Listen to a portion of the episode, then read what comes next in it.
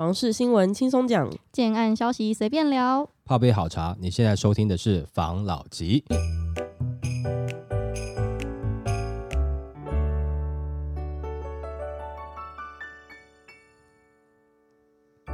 关心你的房事幸福，我是房老吉。我是大院子。我是茶汤会，今天呢，要来跟大家分享最近的这个新青安议题很热烈嘛，嗯，然后新青安这一个政策到底该怎么使用，然后什么样子的人会怎么用呢？我看到一个新闻来跟大家分享一下。月缴一点五万，新青安房贷比租房便宜，网报一招套利，专家喊母汤哦。政府拟推出的新青年安心成家贷款，贷款额度从八百万元增加到一千万元，宽限期从三年延长到五年，贷款期限则从三十年延长到四四十年。加上八大行库与政府补贴贷款利率，让房贷利率下降到一点七七五 percent。目前网友已经在讨论，贷款一千万元，宽限期五年，等于每个月缴利息不缴本金，只要缴一点五万元，还可以在第六年的时候卖掉，享受房地合一税自助减税条件。那新版的青年安心成家贷款，不仅贷款年限拉长，更享有五年的宽限期，对房市敏锐度颇高的业者来说，都闻到了红给自助客真香啊！例如买房贷款一千万元，宽限期五年，利率一点七七五 percent，等于第一到第六十个月只需要缴利息，每个月一万四千七百九十二元，似乎比租房划算。第六年开始虽然要开始缴本金，但月缴约三点二万元，只需撑一年就符合房地合一税连续居住满六年的自住条件，像课税所得四百万的免纳所得税，以及超过部分按十 percent 低利率课税。这对于期待边住边增值且第六年后还可以换屋赚到房地产财的首购族，的确相当有吸引力。那专家认为，该说法在较乐观的方面是，明年渴望利空出尽下卖相还不错的物件，目前确实可以提早布局、超前部署，且眼下还是不乏买盘热衷于低资本可入手的产品，如低首付或是像这样子低贷款利率的状况都有发展空间。但专家也说，今年安心成家方案利率浮动不会一直都低，不然也没没有现况突破两 percent 的窘况。后续仍要注意贷款利率起伏，以及优惠中的优惠方案是否喊卡。且中古屋即便使用宽限期，还得有自备款。今年安心成家方案又得手上仅一户等条件，比起同为低资本购屋的预售屋低首付，仍至少卡了数百万的门槛。要说杠杆获利不算轻松，专家也认为，投机型买方就是期待短期杠杆获利，如先前预售转让，而此例投入资本并不低，较符合的是不曝光为出租的投资者，有出租投报的自产效益，或是实力较坚强的房市投资买方，可能有一些人头户可多元利用以屋首购的情况，但要以此催出投资客有待商榷。它这个新闻啊，因为清安贷款其实主要在针对的是首购族嘛。对，这个新闻呢，就是在跟大家说，哎，现在这个清安出来喽，然后你现在买房子现买现赚哦，六年后你还可以卖掉无痛换房哦，你还不赶快出来买吗？这样子的资讯吧。有一点点这样子的讯息啦，就是说，好像我们比较照顾首购族群，你不要觉得不舒服，因为你现在呢用超低利率去买，然后你虽然说房贷四十年嘛，但是也许呢，你可以在第六年住满之后，你还可以得到税务的减免，然后并且转卖嘛。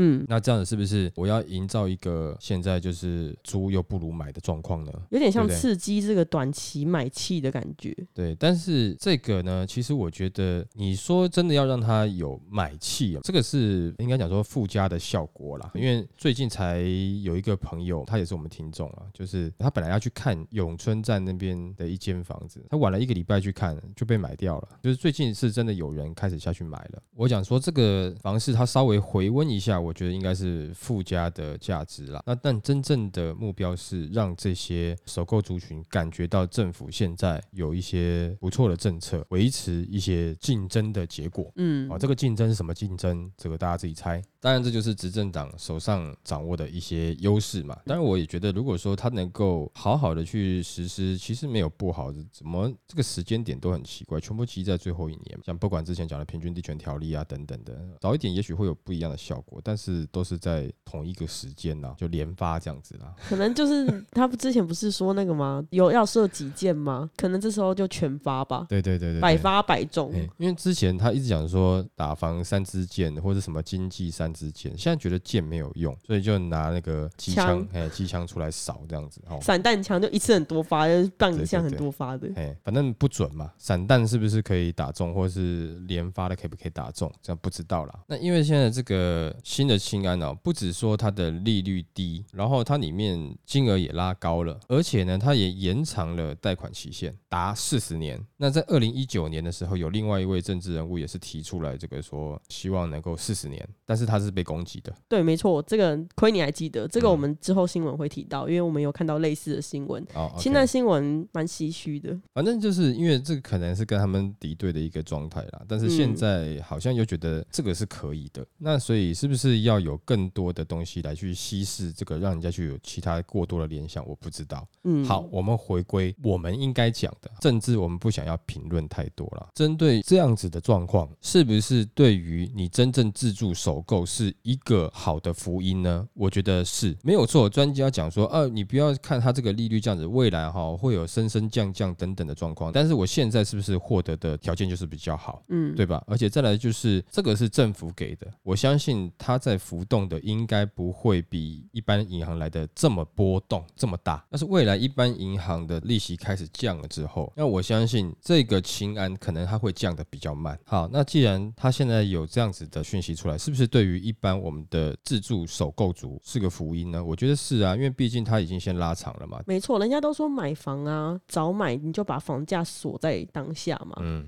像这个东西，我觉得也是一样的道理啊。嗯你提早享受这个福利，你等于把你的现金流在当下就有现金流可以使用，而不是去想它的总共要还多少钱。要换一个角度去想这件事情啊，你现在就是可以过得比较有余裕啊，比较爽啊，可以多看几场电影啊。对，没错。但我现在讲这个东西有没有？它就是这一波啊。如果我们的观众或者听众朋友，你听到你一定要记好，这是这一波。为什么我讲是这一波呢？因为这样子的政策其实真的会让一些首购可能当时在贷款啊等等会担心的一些问题，他现在会被催出来买房。嗯，尤其他的现在，如果你使用宽限期，前面五年，哎，这个五年努力的五年，如果说你的薪资没有办法说再提升的话，那可能真的要再努力一下。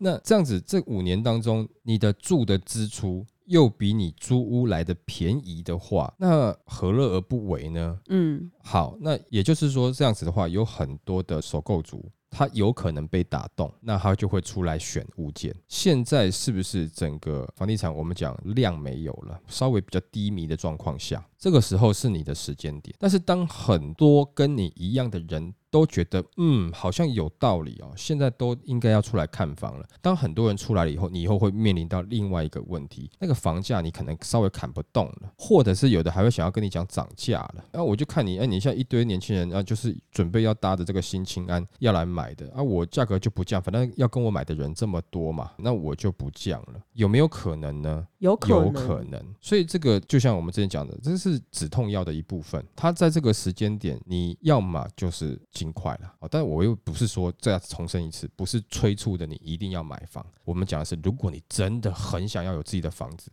真的有这样子的刚需，那你一直在烦恼该什么时候下手的话，买来自己住的，我觉得是可以的。那但投资的话，我觉得大家这个时间还是不要想了。因为你投资毕竟是要获利嘛，那你一户其实你没有在暴涨的时间点，你要获利也很难啦。而且你持有时间这么长，我讲的是短期的。但如果说你是兼走中长期的投资客，你买下来，你可能不管是你要自产，或者是你要做来出租这样子的话，你可能就不在我们讨论的范围内。但你短期要套现的这种像股票炒作式的，那我觉得这个你还是不要吧。但对于自住来讲，是不是好的？是，但是它就是短短的一波。那这一波时间，你到底是不是能够掌握到？就去看自己了哈，因为不是说我现在掌握了这一波，我很想去看房，可是问题是我去看的也没有跟我有缘分的房子，看不中也没有办法了。譬如说，你今天阿公跟你讲说，哎、我剩一个月了哈，你这个月要是结婚的话哈，我就给你五千万遗产，啊，你就找不到啊。应节应节，对啊，那这个也是没有什么用了。所以听到这一则消息，如果说你今天真的是有这样的需求，我觉得是可以尝试，而且我觉得这个东西有可能在未来它会变成是一个个标准，因为现在是央行在紧缩，针对所有的银行在紧缩这件事情，但未来稍微宽松以后，你信不信这个新新清安的贷款会变成未来其他银行在做房贷的一个标准？我不是说都一样，但是说这是一个标准参考值，大家会看哦，新清安是这样做的，那我其他银行大概可以怎么做？所以是不是有可能未来三四十年房贷变成是一个常态？对，那也就是说，我这个年纪的，也许我也可以弄到三十年房贷喽，有点难呢，真的有点难，难讲嘛。那未来可能有变化，怕钱收不回来。嗯，他说哎，你几岁了？哦，你可能活不到。那尤其你嘴巴常常不干净，我担心你常常人生会有安全。人家说祸害银千年，搞不好银行就带给你。讲话实在是有失德性的。但是哈，现在观众听众你们到这边哈，就应该知道了，这个时间很短。那把握到，也许是有机会，但是有可能你时间一到了以后，它的价格会上去。就是你的这个贷款还是申请得到，但是房价好像没有那么好砍，或是房价跟你预期的可以再低一点点不一样了，好吗？因为不只是我房贷有，我还希望房价是合理的，甚至我能够赚到一点小便宜的，这个就大家要去思考一下，是不是符合自己喽。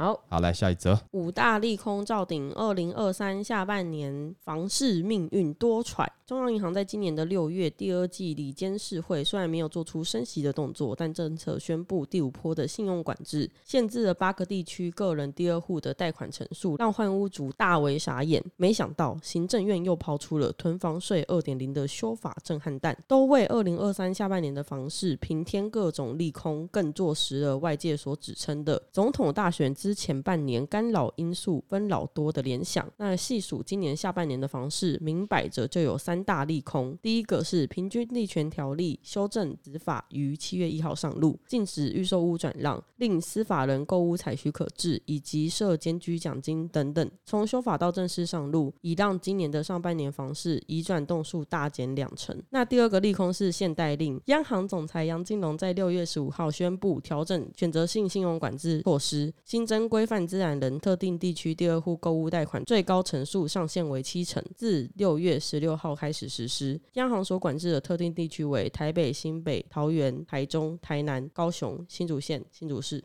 那对此，专家也指出，央行的第五波选择性信用管制的影响，收购族不太受影响，但换屋族的影响是有的，但是不太大。对于建商销售预售屋和新城屋来说，影响比较大。其中面临交屋的购屋者，如果是第二户贷款的话，恐怕需要多准备一成的自备款，而建商提供贷款不差额状况，恐怕会再现。不过这一个政策引发外界诸多的议论，尤其是一些换屋族的不满，批评央行此举让一些先买后卖的换屋族因难以。以筹措换屋金，根本换不了屋。对此，央行也有宣布新的规范啦，就是它可以针对换屋需求再做一些调配嘛。这个之前也跟大家聊过。那第三个呢是囤房税。根据行政院的说明，房屋税修正条文将送立法院研议，最快的话预计明年七月可以上路，并且在后年的五月开征房屋税时适用。那专家表示，台湾的房屋税普遍较各国低，因此调高税率对于建商和永房大户的影响总金额比较大，但对一般的自产族影响有限，不过仍展现了政府打炒房的决心，宣誓意味浓厚。如果上路实施，未来房市也有可能有三大微妙变化。首先会是舍新屋买中古，非自用住宅的房屋税课征是以房屋标准单价、屋龄和路段等等的条件作为课税的基础，所以越新的住宅房屋税会越高。因此，在税率的调升情况下，自产族将更明显的转向中古屋的市场。如果说是自产族，的话有可能，但是这个自产族也分成几种了，有的就是他就是看好地段，看好那个产品。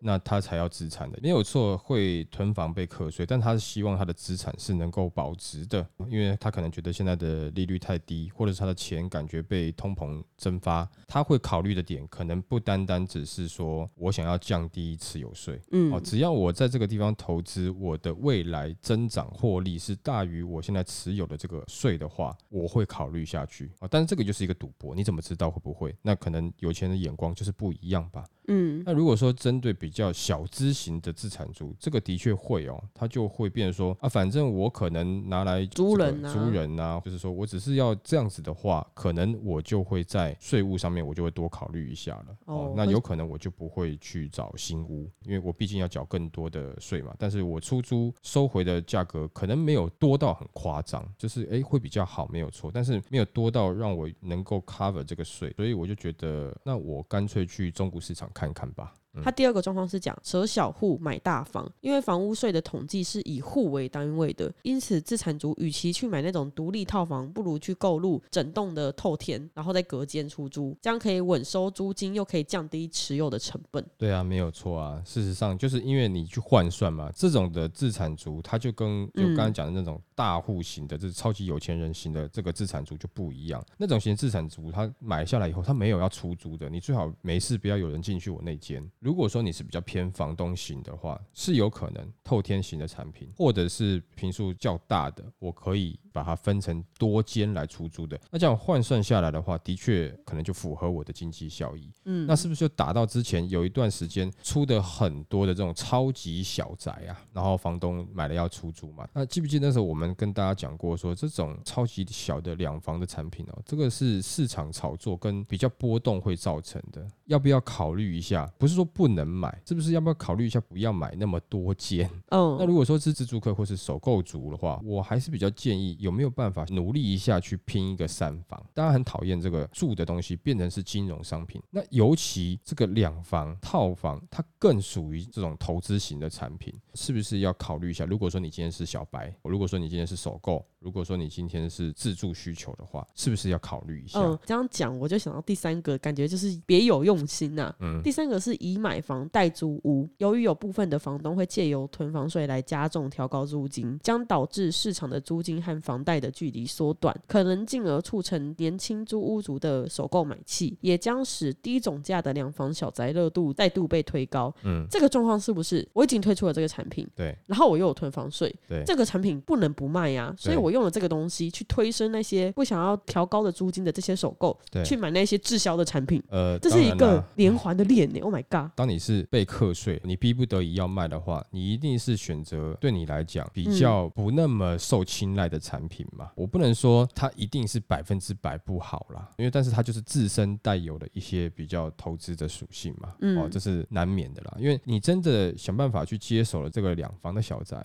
你的人生后面的规划有想好吗？未来如果说你真的小孩子生了，你要成家了，这个空间到底够不够你用？哦，这个你必须要去思考的。房东当然也是很聪明嘛。那如果说我今天要抛售的话，我是不是就把手上的两房拿去卖了？有可能，当然也有考虑到一个点，就是它可能的总价比较低，年轻人可能比较买得起。但是我当时在讲的是针对一些房东来讲，你不一定要去买那种超级贵的精致小宅啊，这个对于房东的投报可能不是这这么的好吧？因为价格这么的高，就是简单的去思考了。如果我今天单身一个人，那我会花很多钱在住的租金上面，这样子的人是多还是少？就是说比例上来讲，当然也还是有少部分的人哦，我一个人住，我要住的很精致。但是你去想一下，这个可能偏年轻人居多，那他会花多少在这个上面？即使他很愿意花，也有限嘛。那但是如果说三房，他大概锁定的一定是比较偏小家庭的。那小家庭，我会希望我的家人住得好，孩子住得好，我会在意很多东西，他会比较愿意花比较多的租金，取得一个更好的居住品质的区域嘛。那这样的比例的人是多还少？在三房的这个客群当中，比例比较多嘛。嗯，也就是说，你这样子的课程你比较好找嘛。那你但是你两房的，你要找这样子的客户层就比较少了嘛。但不是说一定，只是说一个比例的问题啦。所以之前那个时候，应该去年还是前年我忘记了，反正我们那时候大概有讲到嘛。嗯，但如果说今天这个两房是你自己规划好了，你觉得没有问题，你未来也应该就差不多是这样子的范围内，你要去接手，你要去买，那当然也是没有问题啊。那只要它价格合理，前提价格合理，你有这个需求，你是自住的，那你可以搭新青安的贷款，你可以持有，那我觉得是没有不好，是可以圆一个梦。但是前前提都是刚刚讲的，你都考虑清楚了，你都算清楚了。不过现在这个时间点也是好的，因为以前你不刷卡没有机会讲话，嗯，对不对？但是现在你讲了一堆话，但你还是不刷卡。我是说在预售屋的部分啊，还有人听你讲，对，那你今天在买中古屋的部分也是一样啊，啊，中间他们跟你讲说那个，那不然你没关系啊，那就先不要联络啊。哎，哎没有没有没有没有没有没有，我刚才只是吓吓你，开开玩笑。现在都是好好谈的啦，你有时间好好的去研究，那这个是正常的嘛。你这些经过这些研究之后，你决定要买，那也没有不好。那刚才他上述他讲这个三点嘛，对不对？还有什么？刚刚讲的这个三点是房市的微妙的变化，还有说到有五大利空，它会交互影响房市。那今年下半年的五大利空，想必大家都已经知道了。我现在跟大家复习一下。第一个呢是平均地权条例的执法上路，就是预售屋不得转卖合约嘛。第二个呢是囤房税的议题，改成全国归户，又拉高了税率。有一些就是限值高的新房屋首当其冲。第三个呢是利率的问题，虽然央行在今年第一季里监事会没有升息，但不代表止步了哦。美国的通膨压力还是高的，还是有升息的可能性的。那第四个呢是房市的管制，央行寄出了六都以及新竹县市第二户房贷金额有上限的规定。虽然换屋族可以透过一些跟银行的切结书不受以上的限制，但是银行端基于政府的态度，核贷也非常的保守啦。那第五个呢是总统。大选依照过往的经验来看，房地产市场每逢总统大选前，交易量都会稍微的缩减。一方面是民众注意力不在房地产上，在选举上面；另一方面呢，是投资方会想要等到选后再做打算。尤其是因为这几年的地缘政治作用很深，所以这些政府的决策都会影响到高端买方跟投资人的决策。那现在呢，下半年方式很像是动完手术刚进恢复室还没有苏醒的病人，在内政部跟财政部、央行跨部会联手打防之下。短期内整体的市场很难回升，更何况今年全球经济衰退几率升高，经济成长率可能面临正成长保卫战。预期选前房地产市场要有度小月的打算，明年的情况可能截然不同，因为预售屋禁止转卖的这件事情嘛，想要买新房子的民众只能跟建商买，建商没有对手了，控价的程度会更强。只要销售率一回升，预料新建案的价格很快就会反弹。因此，今年下半年到明年的第一季可以说是这波房市的相对谷。底，如果有意购屋的民众可以考虑进场，但是不是追高，是捡便宜的买。卖方有愿意降价再出手就好。刚刚讲的这个五点呢，我相信大家都很清楚了。我们刚刚在上集讲的，它有一个会产生三个状态嘛。那现在呢，下半集呢就要讲说，他讲这五大利空。其实这五大利空，因为我们之前也聊过，我相信大家都很清楚了。那我们的看官应该都很了解了。其中有一个之前在聊比较少聊到的，就是总统大选的部分，因为的确会牵扯到地缘政治的一些问题。那有一些豪宅的买气会受到的影响哈，我觉得会是有的啦。这五点之后，刚刚讲的就是说，房市现在进手术室，手术之后会怎么样？很多人在讲说，现在哈，因为投资客退场了，这个建商到底是不是有办法去作为场控去控价格这个部分？我用以前的经验来看，当以前还没有这么多。短期的炒作投资客的时候，在那边换约啦，在那边弄红单的时候，的确房价是被建商比较好控制的，的确是。为什么到后面有投资客以后，房价比较不好控制？就是这样。我今天哈，我是投资客，你建商还没有推案，我就跟你排队，说到时候我要买，可能买个十户。那建商很高兴啊，我地才刚买好，你就说要买十户，我就高兴了嘛。所以我会拿到一个什么早鸟的优惠价，是不是比较便宜一点？那等建商开案之后，建商会做的做法是，今天哦卖了，譬如说呃一层，隔天呢，我是不是会调涨价格？是。等它调涨两次、三次以后，这个时候，我当时这个早鸟的投资客，我把我的房子拿出来，在网络上面卖，或是丢到中介店头去卖，嗯，我拿到的价格比较低了，已经比你开案之后第一批买的人还要低了。这个时候，你的市价，我只要比你现在，比如说调涨两次、三次的市价再稍微低一点点，我有没有机会成交？有，有机会成交，就会造成市场上有一个什么样的氛围呢？就是说，哦，有人买到比较便宜的了，嗯。不是像建商所讲的，因为很热卖，所以价格越来越贵，越来越稀有。没有啊，中介那边还找得到啊，还比较便宜耶。嗯，那你会信建商这个话吗？所以建商他在营造这个产品越来越稀有，价格越来越高，越来越值钱的这个动作，就比较没有这么有利了。嗯，那当如果说像前段时间的这种炒房客超级多的状况下的话，你的价格是会受到市场这些投资客他开出来的价格去乱到的，所以你没有办法跟人家讲说，我就是锁定这个价格，很难啦。那但是后来这些投资客呢，也越来越贪心，价格越开越高，那变得到有些建商他可能卖了一半，他我先锁住，暂时不卖了，看网络上的价格，看看风向再说。就网络上的价格都炒上去了，然后还卖掉，那建商就觉得哦有底哦，那我就跟着这个投资客加上去了。嗯，不能说他们没有办法在这当中获利，但是他们少了控制这个能力，就是不是完全他控制得了。他有的时候要多赚，他可能要搭配市场。那当然，建商最希望的是我能够控制嘛。也许说今天丢给你投资客去炒作，诶，我也许可以多赚点钱。但是如果你炒作失败，或是你把我产品弄烂掉了，哦，好像营造一个失控，对，因为你们刚好都要卖啊，你拿了很多户啊，可是你这时候你刚好缺钱，你只想赶快脱手，那你便宜卖，那我怎么办？你有可能是顺风，有可能是逆风嘛。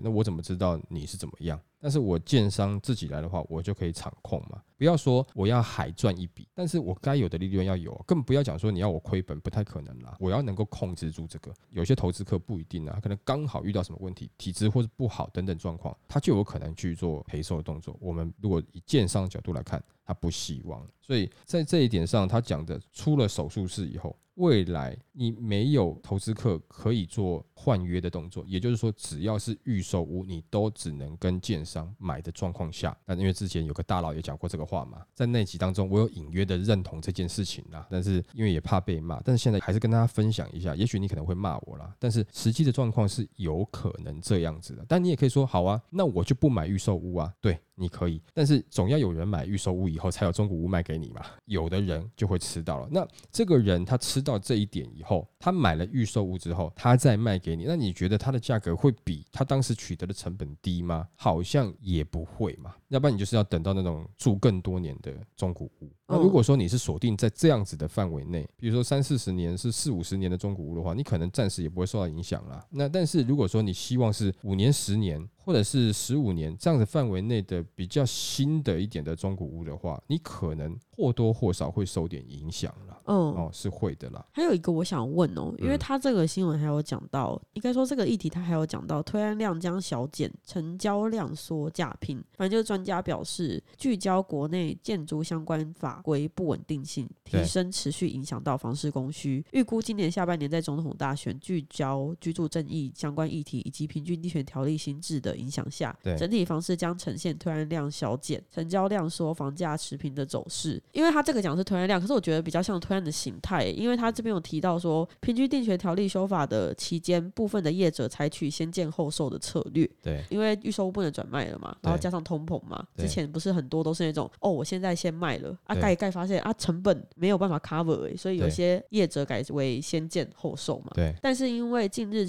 中央又在提出了囤房税二点零，提高了建商余屋的房屋税率，大型的建商势必会再次调整推案的策略，从递延推案转为尽早推案。但是考虑到营建人力费用上扬，使得营建成本续居高档，预估接下来边建边售将会是市场的主流。也因为预售屋限制换约规定实施，业者多有长期抗战的准备，推估会采取多案联销的方式来降低管销的费用。至于产品规划方面，符合自住需求的二到三房依旧是。市场的主流，而且因为今年前五年的实质薪资负成长，主力买盘的总价负担能力受限。接下来市场仍由相对低总价的产品当道。那上半年的量能探近年的低谷，显示政府在打炒房、经济展望保守的大环境下，市场观望气氛仍然浓厚。而且下半年上有第二户现代发酵、平居地权条例新制施行、中央大选热战等等的扰动，市场仅仰赖了刚性需求自助买盘。独撑大局，因此后续会朝着量缩价平的方向发展。另外一方面，因为近期外资回流、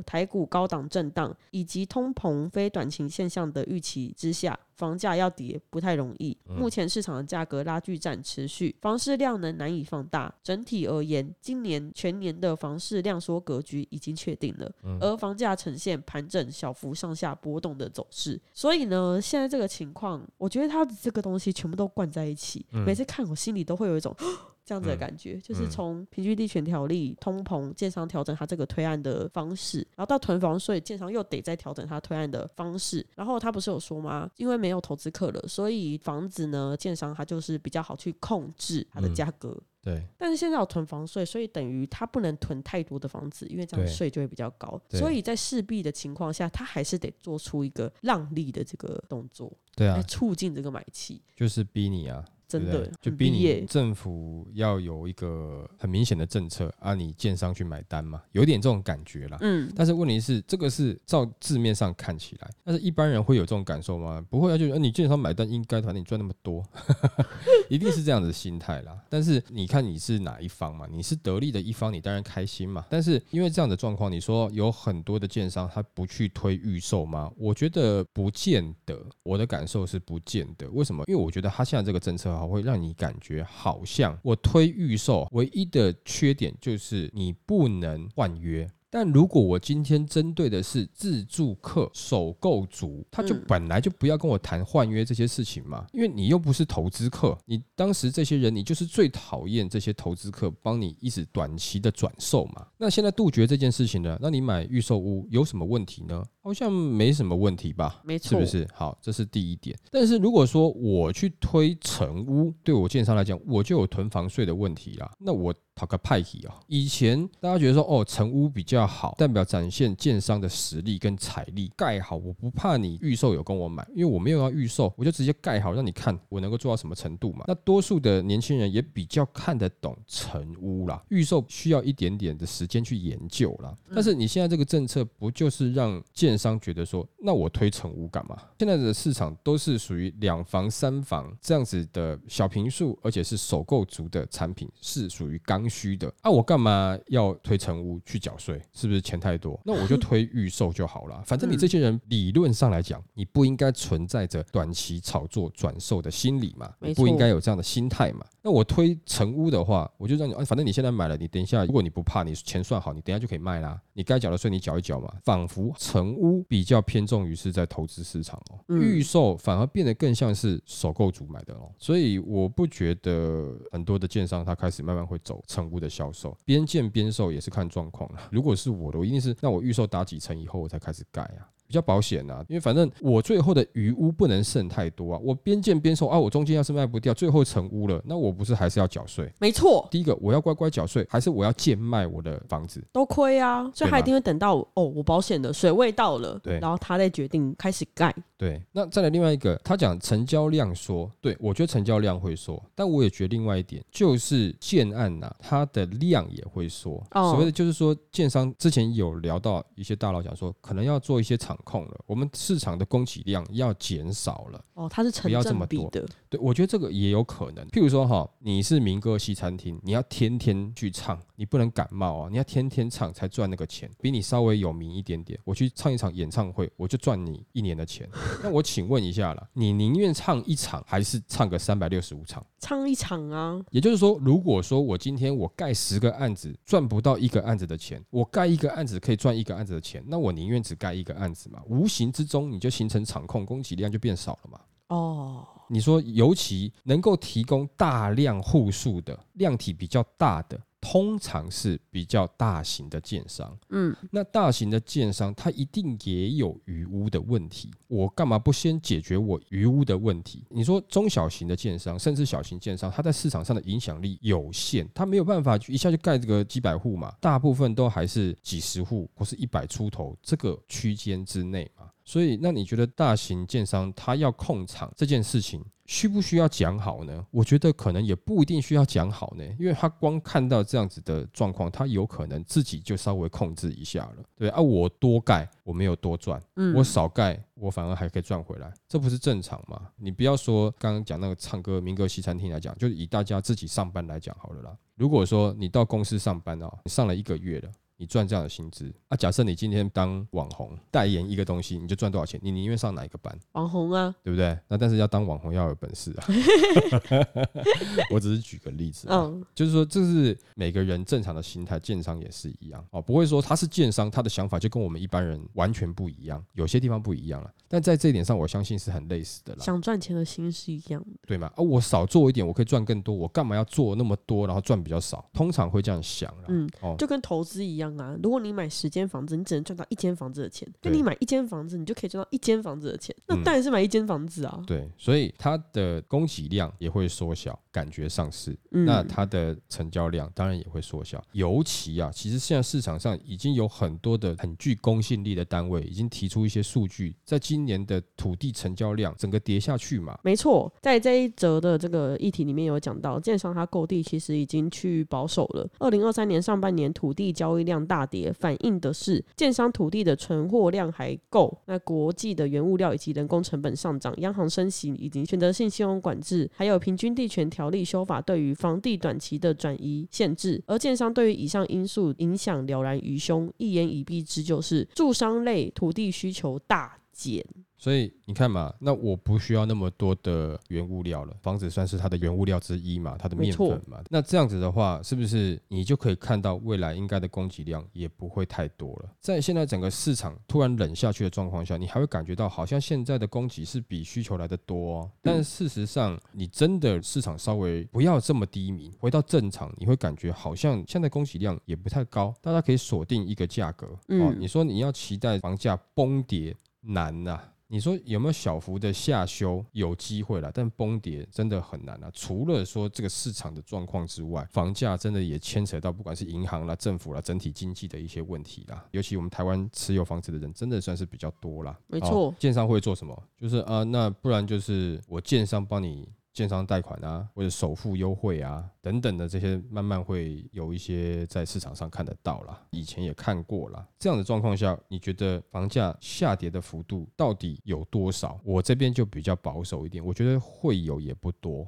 你如果说你现在的你的土地的供给量还是很多很多成交的话，那它势必限期开发的问题没办法每个都是大建商买嘛，还是会有一些中型建商、小型建商，它必须得开发出来。可是他今天要来去开发这些案子，第一个现在房市低迷，然后政府又这么多的政策，然后你之后如果说我成屋交屋又要被你课税，这个状况下，我当然是希望那我是不是能够赶快顺销嘛，嗯对不对？要么我就不要推嘛，我土地就不要买嘛，哦，或者说我土地买了以后，我觉得它未来会增值，那我再转卖给其他建商，你你也不会推案嘛，那也就是说你市场上也没有这样的案量嘛，所以你没有办法造成供给很多，然后很少人买，然后供给的人呢都撑不住了，必须得大量的降价销售才能维系自己的状况。这个没有出来的话，就像我们之前讲的，有些投资客那个时候平均地权条例让他们就虽然说这个是符合法的这个模式啊，但是你没办法造成一个崩跌的状况嘛。那这样子的话，市场就不会受到这个崩跌的状况影响，就会觉得诶说要降怎么没有降，就会有这种感觉。所以在今年下半年到明年，感觉应该下降的幅度不大，但是房市会凉凉的，就看大家怎么互相去撑了啦。